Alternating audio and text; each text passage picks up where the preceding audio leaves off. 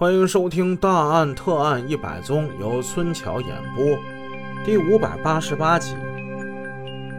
上回故事，妻子刘雨林说道：“她的丈夫八年之前就不怎么太回家了，问他干什么去呢？他也不好好说，问多了他就来脾气，脾气一来，轻则骂几句，重则呢就得挨打。尽管如此，刘雨林。”说她其实从心里还是喜欢丈夫的，毕竟说一日夫妻百日恩。再说如果没有黄泽康这份精明劲儿，也没有他们家这份家产，从内心来讲，她是很怕失去丈夫的。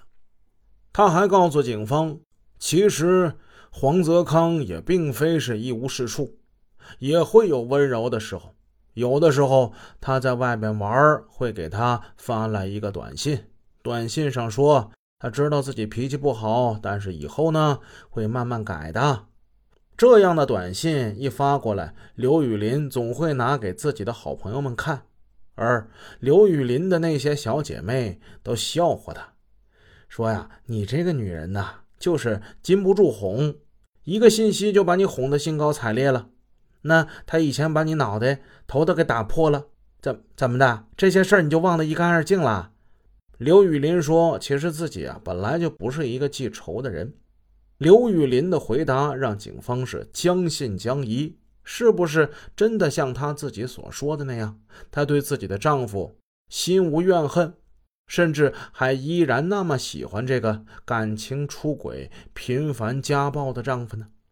为了掌握更全面的证据，侦查员对他们的夫妻关系从侧面进行了打探。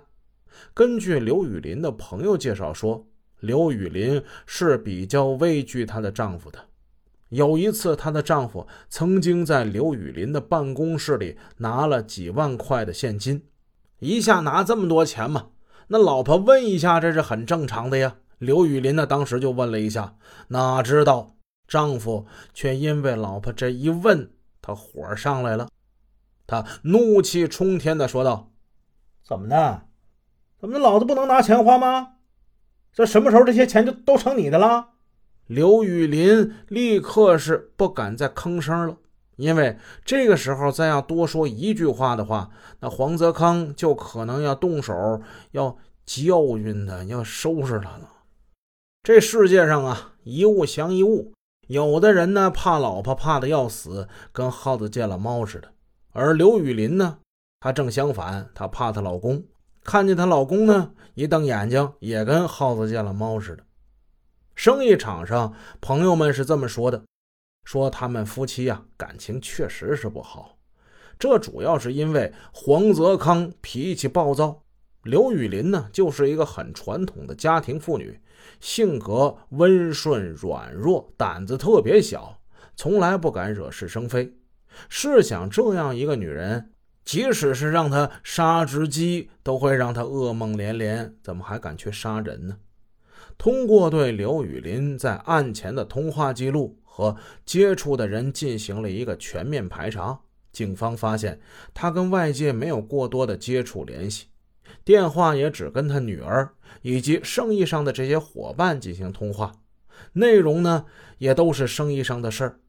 通过外围调查，他在案前案后并没有什么异常举动，所以呢，就排除了对刘雨林的怀疑。毕竟黄泽康为家里赚了那么多的钱，黄泽康一死，这个家庭就彻底垮了。而且刘雨林也多次透露出，希望警方早点破案，为她丈夫沉冤昭雪。至此，案情的侦破工作。算是彻底陷入僵局了。哎呀，既不是情杀，也并非是因财害人，哎，又不是仇杀。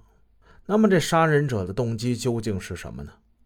当死者所有的社会关系都被警方一一排查了一遍之后，杀人者依然是云遮雾罩。警方意识到，以死者黄泽康的社会关系为中心来排查犯罪嫌疑人，这一条路成了一条死胡同。好在呢，案发现场有警方提取的那一段监控录像，破案的关键是需要找到证据，而那段录像无疑是第一证据。也许从那段录像里能够发现蛛丝马迹。经过对现场的监控录像反复查看，警方终于吃惊的发现此前没有注意到的一个细节，那就是作案者有可能不是两个。因为在案发现场的监控视频里，他们发现了第三个人。视频回放到当天晚上二十二点三十八分的时候，就在那两个歹徒进入画廊一分钟之后，从门口对面来了一个身穿白色衣服的男子。虽然他并没有走进画廊内。但是他却身在门口，从视频中可以明显的看出他的影子在门后停留着，门外的灯光将他的影子清晰的投射到地面上，直到一分钟过去，他的影子才逐渐的消失。而他的影子消失以后，不到十秒钟，第一个歹徒从画廊中窜出，随后第二个凶徒也是跟着窜了出来。虽然从案发中心现场可以看出，身穿白衣的男子并没有参与作案，可是这个男子究竟扮演的是一个什么角色呢？他是站在外面给同伙们望风，还是在街头邂逅路人呢？警方对此很是在意。无论这个男子是什么角色，他都与此案有一定的关联，至少他是案件的目击者吧。出人意料的是，正当警方着手调查这个白衣男子的时候，江城市幺幺零指挥中心接到一个电话。电话之中，一个中年男子说：“关于那天晚上的杀人案，他有一个重要线索可以提供给警方。”很快，警方就联系到这个中年男子了。这是一个戴着眼镜的文质彬彬的男子。原来他就是那天晚上站在画廊外的那个影子。本集已播讲完毕，感谢您的收听，下集见。